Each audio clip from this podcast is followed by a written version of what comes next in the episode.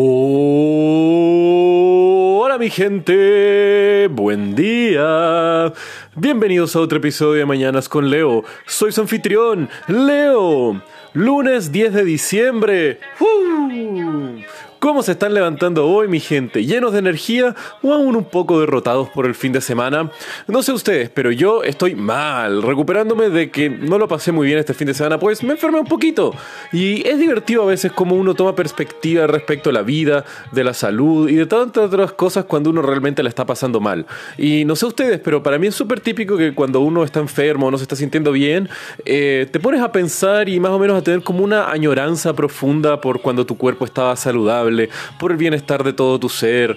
Dices así como, ah, esos días en los cuales no me sentí horrible, en lo cual mi cuerpo funcionaba bien, y ahora yo aquí, sumido en la desgracia y el dolor. Así que, gente, para el día de hoy tomen un poco de conciencia y estén agradecidos y felices por estar sanos. Y apuro darle a esta vida, mi gente, porque es lo más lindo y lo más importante siempre contar con salud. Y ahora cambiando totalmente de tema, les quiero contar la historia de cómo un cambio tecnológico nacido dentro de una misma empresa terminó arruinándola por una falta de visión y flexibilidad en sus modelos de negocios. Si yo les digo sobre fotografía análoga, hay una compañía que imagino que casi todos nosotros pensamos. Kodak, obviamente, la gigante empresa de las películas y cámaras que por décadas tuvieron una dominancia total. Y en su época fueron unos gigantes, inigualables hasta en su rubro principalmente mediante la dominancia que tenían en los rollos de cámaras y los centros de revelado y al mismo tiempo tenían muchos modelos de distintas cámaras. Y fue así como por muchas décadas Kodak era amo y señor de toda la fotografía personal.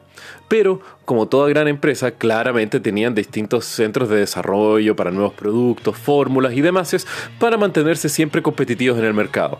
Y fue así como en 1975 un joven ingeniero recién titulado llamado Steven Sasson venía entrando al laboratorio de desarrollo de Kodak y desarrolló una nueva tecnología y una idea que hasta el día de hoy podemos sentir su impacto, la digitalización de la fotografía. Sasson había mostrado el primer prototipo de su cámara en 1975, la cual lograba captar fotos con una resolución de 10.000 píxeles o de 100% píxeles o en otros términos 0,01 megapíxeles. Eso es más o menos como para que tenga una referencia una milésima de lo que prácticamente cualquier celular del día de hoy puede estar fotografiando en temas de resolución.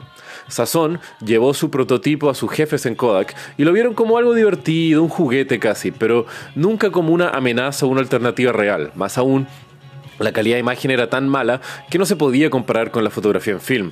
Y esto es además porque las fotos y las cámaras eran muy aparatosas. Cada foto se demoraba 23 segundos en pasar de la cámara a una cinta donde eran guardadas. Al mismo tiempo la cámara contaba con distintas partes móviles, lo cual dificultaba mucho su transporte. Y además, en mi opinión, uno de los temas más horribles, la cámara pesaba 3 kilos.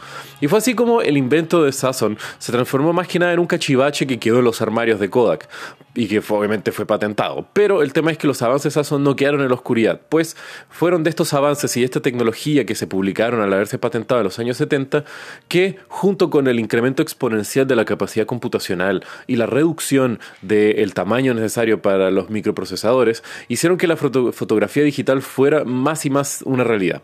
Tanto así que Kodak, después de los 70, fue uno de los primeros en desarrollar y hasta vender una cámara digital basándose en la tecnología Sasson de los 70, la DC 40 Y este estaba a años luz de la competencia y era algo increíble desde un punto de vista tecnológico.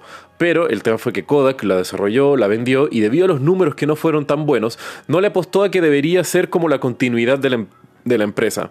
Y nunca le tuvieron demasiada fe a ese producto. Por lo que Estuvieron sacando un par de cámaras digitales en los 90 hasta que después volvieron su atención hacia la fotografía tradicional. Y esto era también porque Kodak tenía miedo que al entrar en el mercado de las cámaras digitales estaría canibalizando su propio mercado de la fotografía en film.